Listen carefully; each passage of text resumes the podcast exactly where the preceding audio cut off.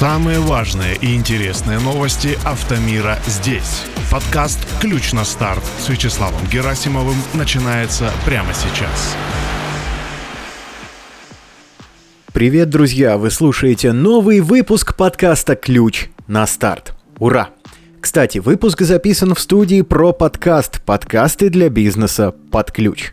В 32-м выпуске я расскажу о важных событиях автомира, произошедших на минувшей неделе, 6 по 12 февраля. Вот несколько тем из сегодняшнего подкаста.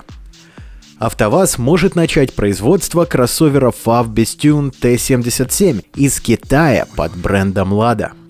Стало известно, сколько москвичей продали в декабре и январе – Хавал начал продажи внедорожной спецверсии кроссовера Dargo X.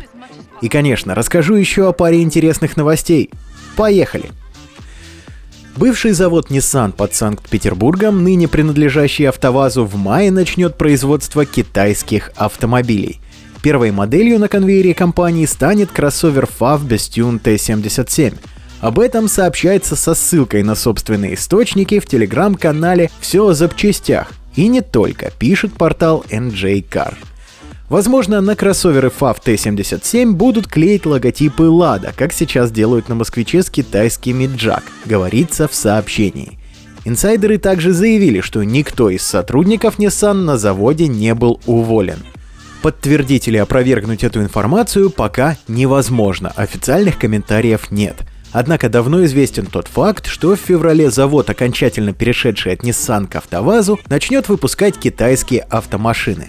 А в октябре прошлого года госконцерн ФАВ был назван одним из партнеров российской компании, пишет издание «Китайские автомобили».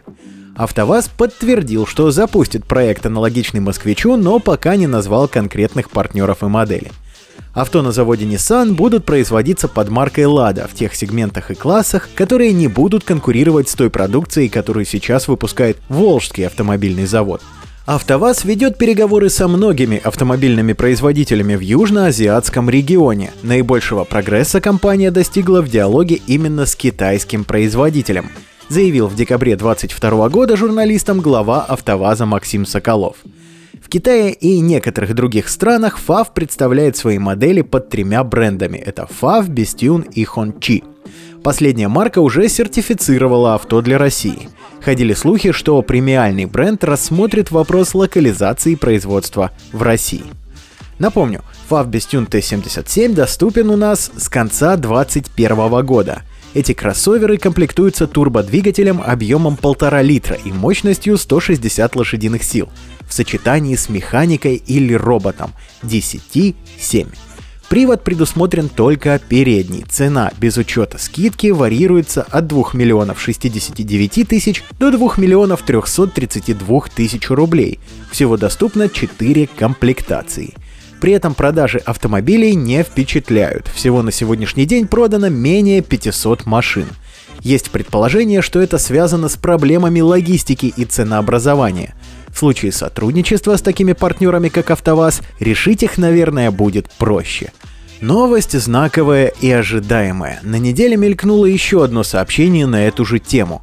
Аналитическое агентство «Автостат» провело анализ январской статистики двух крупнейших рынков страны – Москвы и Санкт-Петербурга. Анализ показал, что новые китайские автомобили уже сумели занять на их территориях долю в 60%.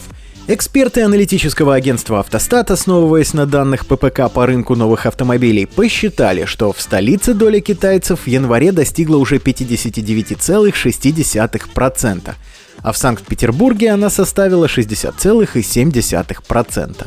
Поэтому, друзья, присматриваться к китайцам есть смысл с максимальной внимательностью.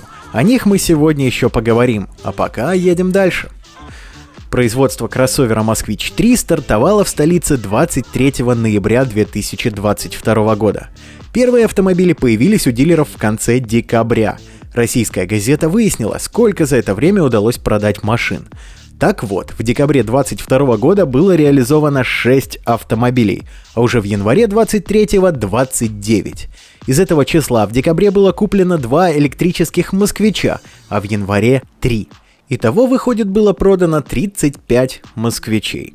Напомню интересующимся, «Москвич-3» предлагают с турбомотором объемом 1,5 литра и мощностью 150 лошадиных сил, шестиступенчатой механической коробкой передач либо вариатором. Цена от 1 миллиона 970 тысяч рублей, а электрическая версия обойдется дороже – от 3,5 миллионов рублей. Марка «Москвич» в ближайшее время будет представлена в Новосибирске, Екатеринбурге, Ижевске, Кемерове, Нижнем Новгороде, Набережных Челнах и Уфе. Кстати, ранее сообщалось, что в этом году появятся «Москвич-5» и «Москвич-6». Какие модели скрываются за этими названиями, пока сказать со стопроцентной точностью нельзя. Но скорее всего это будут лифтбэк и кроссовер. Что ж, по всей видимости, спрос еще только набирает обороты – как дело будет развиваться дальше, мы с вами все непременно обсудим. А пока едем дальше. Российские дилеры Хавал начали продажи новой спецверсии кроссовера Dargo X с расширенным набором внедорожных характеристик. Новинка предлагается в двух комплектациях – Elite и Премиум, стоимостью от 3 миллионов 119 тысяч рублей и 3 миллионов 319 тысяч рублей соответственно, пишет Автостат, ссылаясь на пресс-службу автопроизводителя – под капотом Хавал Dargo X установлен мощный двухлитровый бензиновый двигатель на 192 лошадки, который работает в сочетании с роботизированной коробкой передач и полным приводом. Кроссовер оснащен блокировкой заднего дифференциала, системой поддержания постоянной скорости на бездорожье и экспертным режимом бездорожья. Это основные функции, которые отличают специальную версию. Экспертный режим пригодится в случаях, когда водителю необходим полный контроль над автомобилем – в условиях труднопроходимых маршрутов, таких как песок или грязь, что у нас с вами, друзья, не редкость. Внешний вид Хавал Дарго X отличают массивная решетка радиатора, заклепки на колесных арках и пластиковые обвесы. Специальная версия предлагается в четырех цветовых комбинациях. Корпуса зеркал заднего вида окрашены в серый цвет.